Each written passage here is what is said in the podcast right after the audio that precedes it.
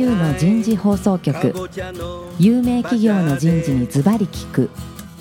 年間約500社を訪問し続けている人事のスペシャリストでありシンガーソングライターとしても活躍する楠田優が有名企業の人事を招いて企業が抱える課題や実際の事例を紹介しながら解決策を模索していきます。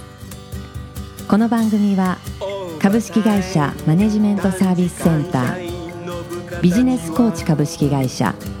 株式会社ワークスジャパンの提供でお送りいたします。管理職の僕があとはやるから。楠田優の人事放送局。有名企業の人事にズバリ聞くパーソナリティの楠田優です、えー今日は4回目1回目からお送りしているテーマは令和時代企業人事が目指すこと。今日は最終回になります。若手人事をどう育てるかになります。早速ゲストの方をご紹介しましょう。株式会社 UACJ 人事部部長の鈴木博さんです。鈴木さん今日もどうぞよろしくお願いします。はい、よろしくお願いします。続きまして丸紅株式会社人事部部長の鹿島浩二さんです。鹿島さん今日もどうぞよろしくお願いします、はい、よろしくお願いします。最後に株式会社商船三井人事部部長の安藤美和子さんです。安藤さん今日もどうぞよろしくお願いします。はい、よろしくお願いします。鹿島さん。はい、若手人事。まあ20代。はい、30代。今年は令和元年は平成元年がね30歳になるのでまあはい。平成生まれぐらいにしとこうかな、別に昭和60年でも構わないけども、いかがですか？何を考えてらっしゃいますか？その人事部のっていうことで、人事部の人事要員。はい。うん。常に私が今、今というか昔から言ってることはですね、うん。やはりあの、丸紅当社の人事のことをよく知っていうん。る人事部員になるなと。おおそうなんだ。それは当然よく知ってなきゃいけないんですけど、そうじゃなくて、人事のプロになってくれと。人事のプロね。はい。要するに、当社がやっていることっていうのはあくまでもいろんな選択肢の中の一つであって、なるほど。じゃあどんな選択肢からこれをなぜ選んだのかというような形でですね、要するに人事全体のことを知っているプロになれということを常々言ってます。それからもう一つは、まああの、当たり前ですけれども、社会人としてきっちり成長してくださいとうんいうことを言っています。なるほど。はい。なるほど。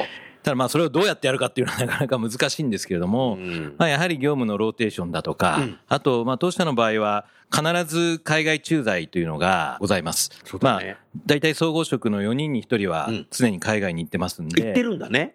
人事部員であってもうん。長い会社人生があるとしたら、うん。まあ、2回ぐらいは、私も2回行ってるんですけども、ぜひ、リスナーの方にお伝えしてください。まず最初に言ったのは？最初に行ったのは、あの、ニューヨークにあそうだっ2000たね。2001年から2007年までですね。その後、北京、中国の北京にうん。2013、14と2年間い、らっしゃいましたね。はい、行っておりました。うん。で、特にそのニューヨークの時は私は初めての経験だったんですけれども、いきなり管理職として、まあ30代後半だったもんですから、うんあの、初めての海外でいきなり管理職で、うん。まあ部下がいてというような経験だったんですけれども、うん。これはかなりきついです。きつい。したがって今、あの、若手に対してやってるのは、若いうちに必ず、そのジュニアな駐在員として、うん。まあトレーニーということもありますし、うん。あるいは二人いる、そのうちの若い方という形もありますけれども、うん。必ず短い期間でもいいんでうん、海外を経験するようにということを、あの、まあ、100%はできてないところもありますけれども、うん。できるだけそういうような形にしています。うん。そうすると、マネージャーとしてうん。駐在したときに、うん。まあ、少なくとも様子はわかりますし、うん。スタートがしやすいと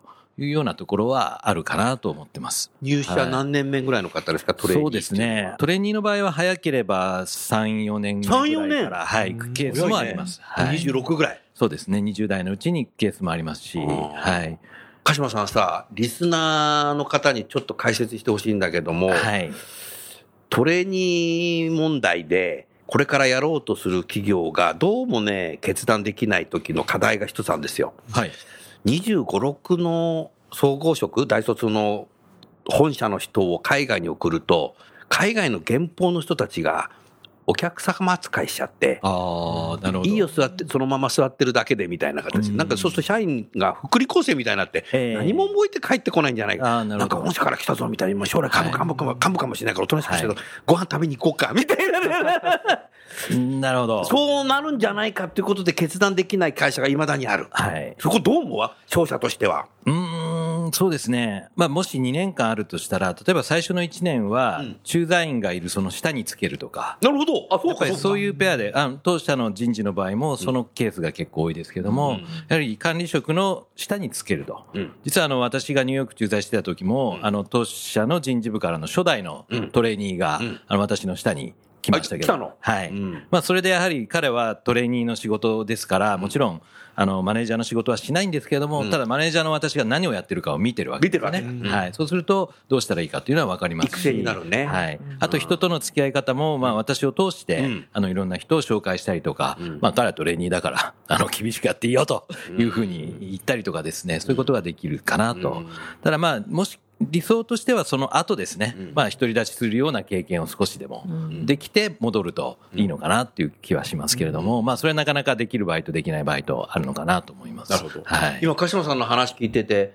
例えば丸紅さんではそのトレーニーの役割、トレーニーの目的っていうのは明確になってんの？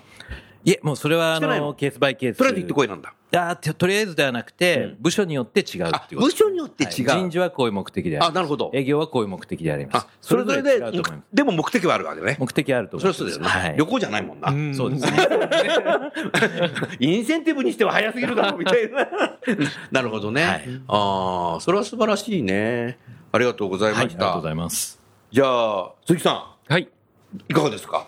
若手、育成。そうですね。あの、まあ、テーマが令和時代だっていうところで言うと、令和時代になったところでなんか自分の考え方が変わったかというとですね、うんそこは全然変わってない気がしていて、だから。昭和のままってこと？そうですね。昭和のまま。昭和になった時、明治の人の考えかもしれない。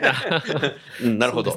ただ、やはりまず一つは機会を与えることということにすごくそれは思っていまして、ええそのチャンス、うん。あの、丸目さんのようにその海外に出すっていうことがまだ弊社の場合にはそれできる環境ではないので、そういうことはできないんですけども、それこそ、まあ、前回の先週のテーマでもありましたけども、あの、HR エグゼクティブコンソーシアムだとか、そういう学びの場にどんどん出して、セミナーとかえね。え。ですね、っていうことだと思うんですけども、ただ、本当言うとですね、こう、期待としては、やはり社員自身が、うん。いや、こんなものがあるから自分はやりたいだとか、うん。それこそ、まだ弊社の場合には、海外に人を送り出すというような、そのトレーニングっていう制度はないんですけども、うん。こんなの作りましょうよっていうようなですね、ことを言ってくるような人を育てたいなっあ、ていうふうに思ってますね。なるほどね。ええ。うん。で、それには何か特別な仕組みはあるとは思わなくて、まあその本人の意識の問題もあるかもしれませんけども、あの、上司がそれこそそういう人たちとどんなふうに接していくかっていう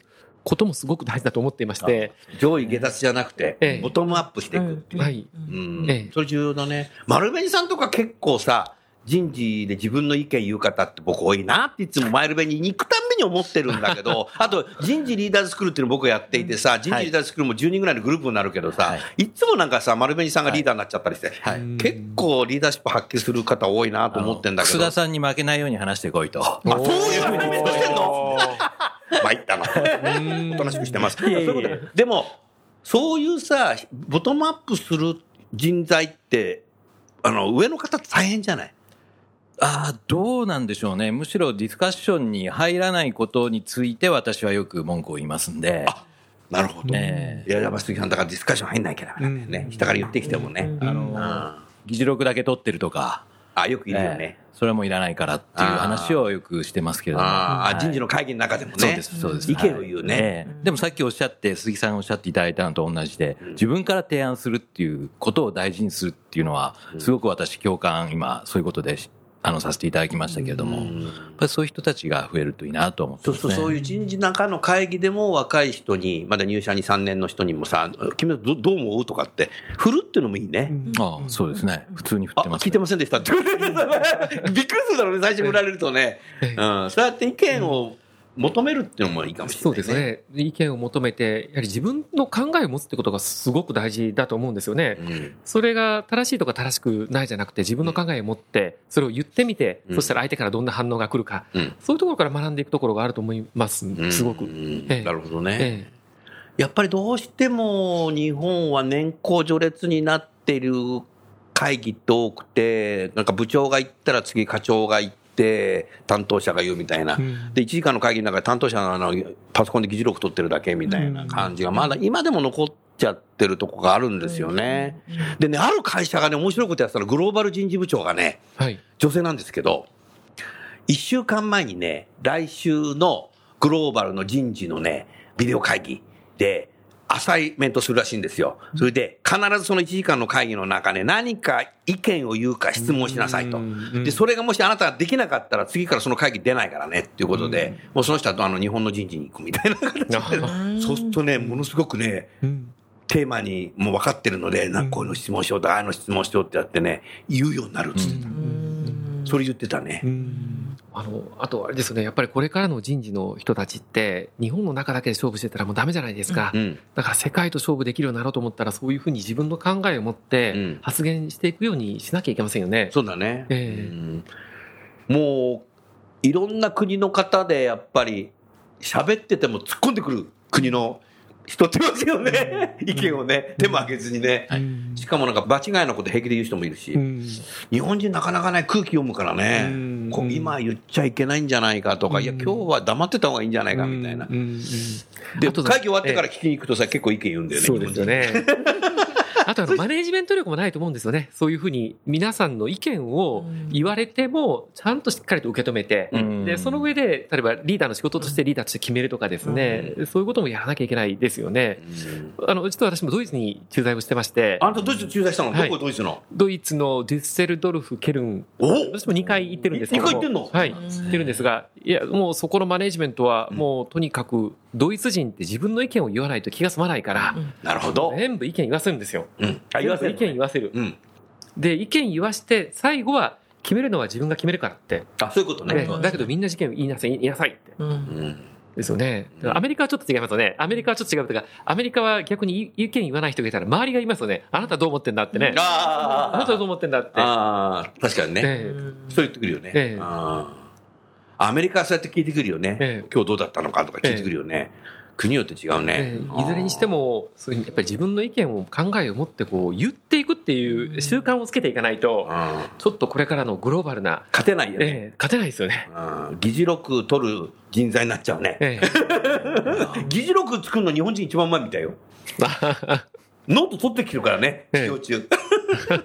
それはよくわかるような気がします。はい学校教育変えないとあかんな、みたいな。ねそうですなるほどよね。ね。うんうん。次、じゃあ安藤さんさ、はい。商船三井さんでは人事パーソンどういうふうに育てようかなって何かありますか、若手。皆さんの会社の場合は人事の要員っていうのを、まあ、育てていくような仕組みのある会社さんも結構多いと思うんですけど、うちの場合は、あの、ローテーションということで、まあ人事っていうのも一つのローテーションで来るっていうのが、まあこれまで一般的でした。まあ私のボスのように、結局彼は17年人事にいたので、あ、そうだしてそういうね。人はちょっと珍しいんですね。珍しいの？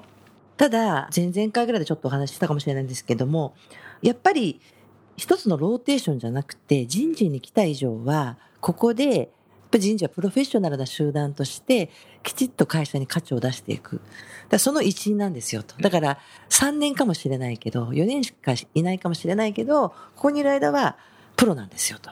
だからそのつもりでしっかりと勉強もしてほしいし、人事としての意見がちゃんと言えるようになってほしいっていうのは、まあ最近ね、あの、プロになろうよっていう話はしてるんですけど、私自身も今人事部2回目なんですけどね、前回行った時はちょうど30代後半、40代ぐらいですかね、40代初めぐらい。全く初めて人事に来て、採用だとか研修とかやって、はい。そのぐらいできちゃうと全然わかんないんですけど、うんやっぱり相当いろいろ勉強してね。うん。で、今その若者が意見を言わないというか、そのちょっとこう、議事録って話がありましたけど、たまたまなんですけど、今のうちの人事部は、若手がですね、めちゃくちゃこう、意見が言うメンバーがですね、多いの？多いんです。あで、たまたまなのそれ。いいですね。あの、で、そういう人を採用してんのかな？割とみんな海外帰りなんですよ。要は若いうちに海外行って、で、その後人事に来たっていうメンバーがたまたまなんですけど、ちょっといましてね。うん。そうすると海外で、要はいろんな人材を見てきてるんですよね。うん。要は日本人駐在員、あとは外国人スタッフ、うん。そこにあるいろんな組織の課題とか見てきてるんで、なんかこう、いろんな課題感を持ってきてるもんですから、もういろんなところでいろんなこと言い出すんですね。うん。だから、あの、むしろ我々のようなこうミドル世代が、うん。その彼らの声をね、もっとちゃんと聞いて、新しい人事の姿みたいのを作れるようにね、うん。していかなきゃいけないなっていうふうに、今、なんか思ってますね。で、その中でもしもねうん、人事はもっとやりたいんだっていう人が出てきたら、うん。もうローテーションだけではなくて、じゃあそこでちょっとじっくり座らせて、まあ、さっきの鹿島さんじゃないですけど、一回ちょっと海外でもう一回勉強しておいで。やっぱり人事の世界っていうのは、いずれ何かでまた必ず生きるうん。だ仕事だと思うんですよね。いずれ例えば、現地法人のトップになった時も人事でやった経験っていうのはすごく生きるし、うん。なんか一つのローテーションの一部じゃなくてう、ん。ここで得たキャリアをね、将来も活かせるものだから、ぐらいの本気な、うん本気でね、取り組んでほしいなっていうのが、私がその若手の人事部員たちへの思いですね。うん。まあ言わなくてもみんな最近はどんどんやるので、うん。なるほど。なええもうやらせた方がいいんだなってむしろ思ってますけどね。うん。うん。確かに今安藤さん言ったように人事だけが人事のことやるだけじゃなくて現場だってね新入社員入ってきて育成しなきゃいけないなとかさ、あ評価しなきゃいけないなとか評価されてるしね、最近あのあれですよ、海外勉で。人勉強会だって研修だってやってるしね、現場現場で、ね、どういう人材が欲しいですかっていう時に、あ、人事の人間欲しいって言われることがあるんですね。でへもそれは別にローセンやってたとかそういうことではなくて、やっぱ人事でそういうそのいろんな組織としてどうするかとか、人をどう育てるかとか、いうことを勉強した人間にぜひ来てほしいなって。いうふうに、なんか人事やってるとなんとなく管理部門的じゃなくて、むしろ営業的なマインドを持ってたりとかね。なるほどね、まあね、あのー三社ともこうグローバルな環境の中でビジネスしてるんだなっていうのは1回目から聞いてて思ったんですけども、ただこれからやっぱりグローバル化ってことをもっと加速していくと、まあ、テレビ会議もそうだし、電話会議もそうなんだろうけど、やっぱ英語がね、ビジネスとして、公用語にはなるかなるかは別としてさ、使っていかなきゃいけないと思うんだけど、鹿島さんは何そもそも英語できて丸紅に入ってきたの？いえ、できなかったです。本当に、はいでも本当にニューヨーク行ったわけでしょ？そうですね。自分でべべきしたの？え、うーん、まあ、あの、使ううちに使ってるうちにできたっていうところだと思ってます。はい。嫌いではなかったですけど。あーまあ言ってると喋らなきゃなんないから、一皮向ける中でいけるんだろうね。そうですね。まあ、それもやっぱり環境がいろいろあって、うん。この日本人が上司にいたらあんまり使わないとか、そういう場合は米人の、日本人はどうしても向こう行っても日本人同士でいるから。あるいは、現地のコンサルタントとか弁護士とやり取りをする機会があったんで、うんっていうのは、あの、だいぶニューヨークの駐在員としては、あの、英語を使う機会は、比較的多かったんじゃないかなと思いますけれども、はい。鈴木さんは英語は？そうですね。えっ、と、私一番最初に行った時の会社、ドイツ語の会社だったんですよ。そうだよ。ええうんなのでどう、して覚えたの？ドイツ語ですね。半年間学校だけ行ってというな、そういうことでですねす。ごいね。行った瞬間からもう会社はドイツ語なので、ドイツ語話さず出ないですね。ええそんな感じでした。大学時代に第一外国がフランス語で。ね、変化適応能力があるね、鈴木さん。あーあの、ありがとうございます。ええなんとかできました。できた。はいドイツ語。はい。で英語は？英語は2回目に行った、まあ、そこからまあ、もともと海外の仕事をしてましたので、うん英語は仕事を通じて学んでいくっていう形だったんですけども、やっぱり仕事で常にやっていると伸びますよね。なんかみんな優秀だね。すごいね。へえ。安藤さんなんか英語じゃない？いや、うん私もだから香港で、英語したけど、いやいや、あ一応やっぱ英語喋んなきゃいけなかった喋ってましたけど、うんどこで覚えたの英語は？まあ、学生時代。私は英語はあの大学とかで。あもう大学が英語なんだ英語、なんですかね、私は多分あの、大学選びのところから、まあ将来英語を使える会社に行きたいなっていうのがあったんですよ。もすごいね。ででき描いてるよいやいや。キャリアデザインしてるよで。きれば海外で働きたいのはそういう私の夢だったんです。で、私は香港駐在ってのは多分本当に自分でも、まあ海外に行くことがもうないなと思ってたうん。時にそういうチャンスもらったのが思い出しか40代で行きましたから、もう生活から何からね、やっぱ自分でやるって一人でっていう海外でっていうのは。でも、やっぱり言葉って、もちろん英語使えなきゃいけないんですけど、だけど、その、コミュニケーションがね、やっぱりできるかどうか。だから、 TOEIC が何点とかですね、英語ができるできないじゃなくて、やっぱりこの相手と話す。要は日本人ではないまた違う価値観を持った人とその人が言うことを理解しようとか、私の持っていることを伝えなきゃって思って、片言でもいいからとにかくこうそういうジャパニーズイングなんていうんですかねイングリッシュでもいいからとにかく話そうっていうことが本当大事なのかなっていうのは自分が言って思いましたね。うん。やっぱ最初なんとなくやっぱりこう戸惑うこともたくさんありましたし、なんか自分の言いたいこと伝わってないなとか思うこともたくさんありましたけど、やっぱそれは日本人同士でも一緒だと思うんですけどね。ですもんね。そうですよねだ。から文化をが理解できないとうん言葉の言ってる単語は全部例えば英語なら頭の中にずらーっと並んでもうんなぜこの言葉がここで出てくるかわからないしその言ってることの意味がわからないんですね。うんなるほど。ということがありますからただこれはえーそれこそですねさっきおっしゃられたようにうんうん日本人同士でも今後そういうことってありますあよね。りますよね。ありますね。で人事の人って、まあ、今日はのテーマは若手人事をどう育てるかっていうことで言うと、やっぱり人事の人ってやっぱコミュニケーション力が高いことってすごい大事だと思っているんですね。うんですから人事の人はとりわけそのコミュニケーションっていうのをうんなんだいろんな機会を使ってうんいろんな人と話をしていくっていうことも一つの育て方として大事なんじゃないかなと。大事ですね。ええうん。でいろんな場ででこう話す機会というか、まあ、プレゼンもそうですしあとせなんかいろんな説明会とかあるじゃないですか、うん。でそういう時にそのなぜこれをやるのかとか、うん。どういう目的でやるのかとかをちゃんと語れるように、うん。あそういう訓練が結局人事の中ではねなるほど。やっぱ。大事なのかなっていうのはそう思いますね。とはいえ、どうでしょう、皆さん、今の2021採用の中で面接とかしたり、プロフィール見たりすると、 TOEICの点数高い方多いんじゃないかな、最近。多いです我々の多いです。学生選手違うよね。うんまあ、 TOEICはね、スピーキングないけどね。英語力高くなってきてるよね、日本人。高いです。うん、ただまだ外国人で一回も 喋ったことないっていうのも結構いたりするけど、ううんんうん、そこでは心配ないのかな、これから入っていく若手20代は。そうでもない人もいる。そうでもない人もいますけど、あの、おそらく、丸紅さんにしてもですね、あの、商船三井さんにしても、入ってこられる方っていうのは、もともと海外志向の方が多いから、あそうそう面接受けに来られる方は、基本のレベルとして英語が高いですよね。で、海外留学されてる方も基。準があるの何点以上じゃないと入れないとか。 TOEICでは設けてないです、ね。あ設けてないはい。うちもないです。あ、ないの？ないですなんか他の基準もあるわけ？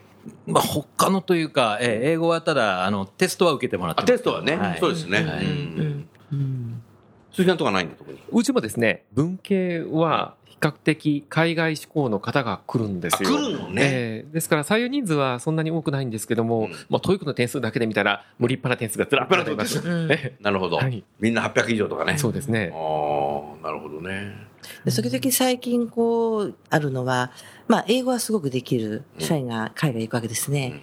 でそこでやっぱりコミュニケーションとか、うん。その対話とかでねいろいろこうものの言い方とか、うん。そこでちょっとトラブルじゃないですけどね、うまくいかなくてそこでちょっとこう亀裂が生まれたりとか、うん。いうのは時々あるんですよね。でこの間たまたまロンドンで現地採用した日本人の、まあ、HR のスタッフが出張でこっちに来てまして、はい。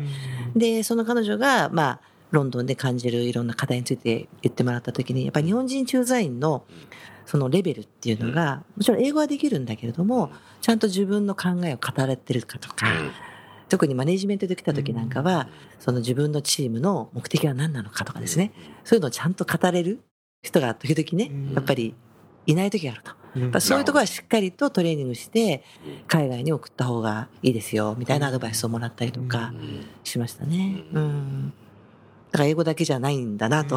ん。まあ英語も絶対大事なんですけどね。人事って人事の中でもその採用とか育成とか労務とか制度作るとかさ、もういろんなファンクションがあるじゃない。ほっとくとなんかね、10年採用しかしてないっていう会社の人もいるんだけどさ、おいおいおいみたいな30になっちゃって採用しか知らない。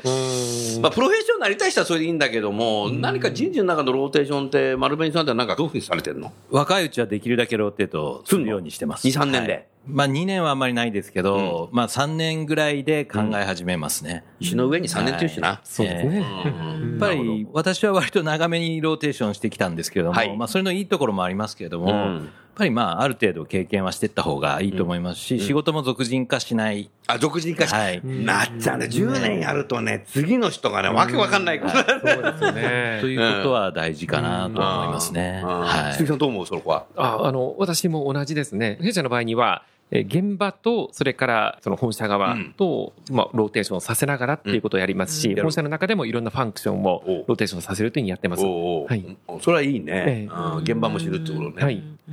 安藤さんとかもね、人事ずっと長い人いないかもしれないけども。そうですねでも人事長くなる人もいるんじゃない？これから。一人ちょっとそういう人間が出てきてます。うんで、それは意図的にちょっと、同じ仕事してんの？いや、あの、変えてます。で変えてる本人もこういうのもやりたいです。例えば採用やってたんですけど、うんもっとグローバーやりたいとか。だからそういうのはもう意図的にちょっと、だから人事の、そういうのをなんか面接の中で言ってくる。それとも職場の中で言ってくる。普段も言いますし、普段も言ってくるキャリア。環環境があるんだで、ね。だからちょっと、あ、彼は長いな、人事の中でな、最近ではって思ってる人もいると思いますけど、うんでもそういうのもありだよ。うんあともう一人だったのは、人事でやっぱ3年やってもらった中堅ですけど、んに、ロンドンに行ってもらって、今ロンドンで HR やってもらってですね。ね。これも、ねロンドンマラソン。いいですねまあその、そっち行ったでしょ、今。だから別にそれで彼をずっと HR にするつもりはないないですけど、うんその日本でやったことを生かして今ロンドンの、まあ、HR のいろんなね、うんあのちょっと課題があったもんですから、それを今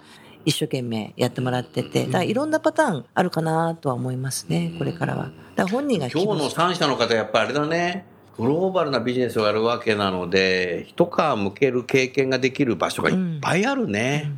うん。だから、社員に対して目をかけてるよね。なのかなと思います。いや、僕ほら、いろんな会社行くからさ、すごく改めて思ったよ。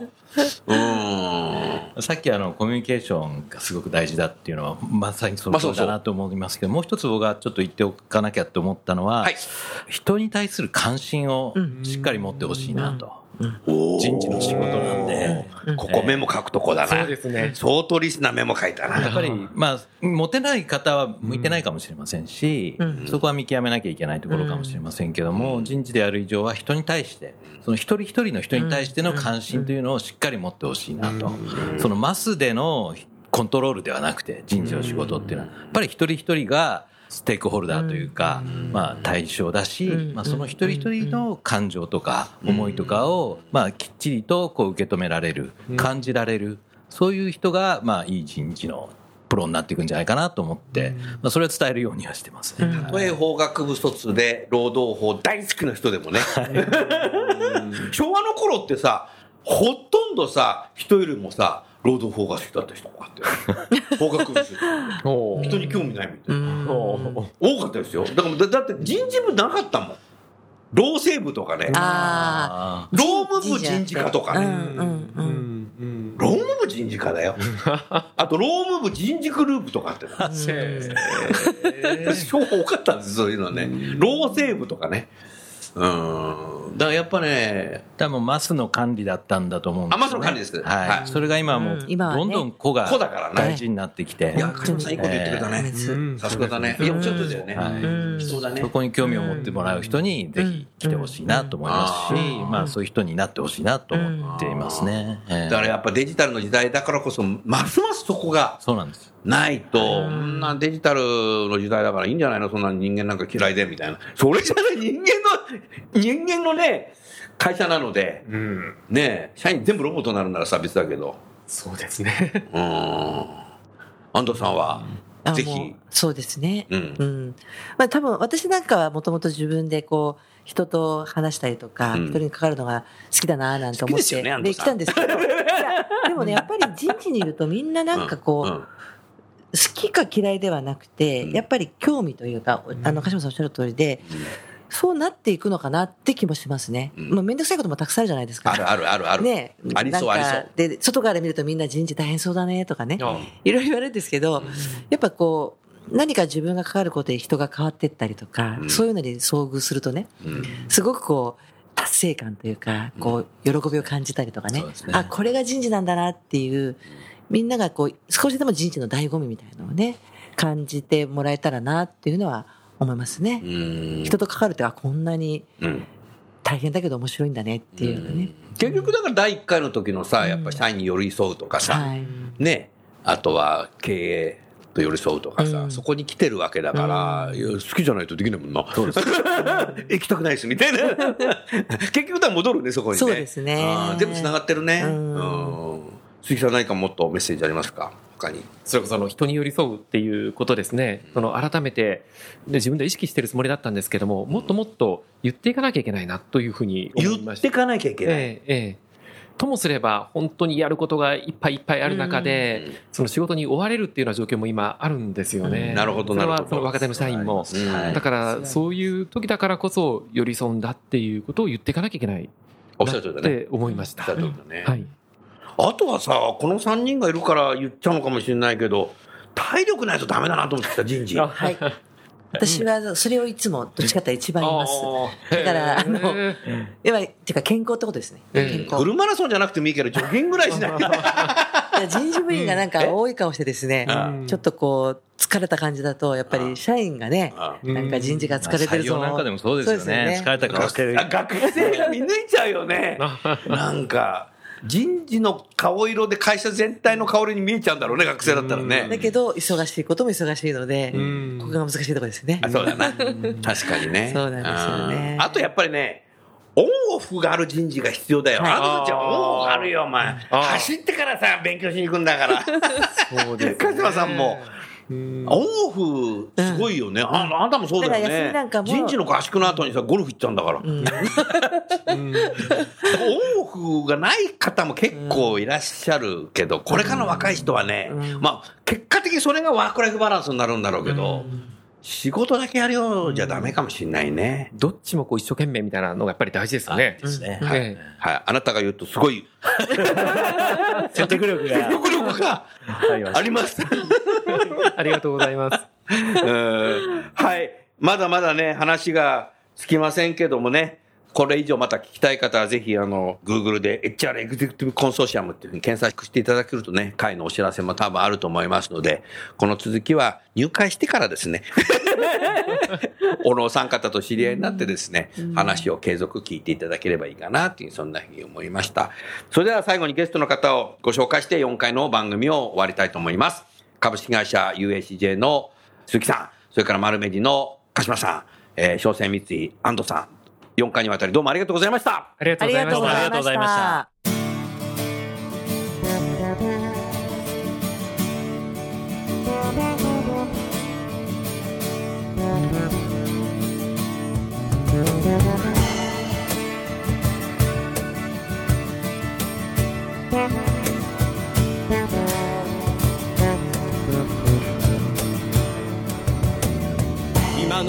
今日のお話はいかがでしたか？楠田優の「 The Times Will Change 時代は変えられる」とともにエンディングといたします。この番組は日本最大級の人事ポータルサイト HR プロのウェブサイトからもお聞きいただくことができます。HR プロでは人事領域に役立つさまざまな情報を提供しています。ご興味がある方はウェブサイトをご覧ください。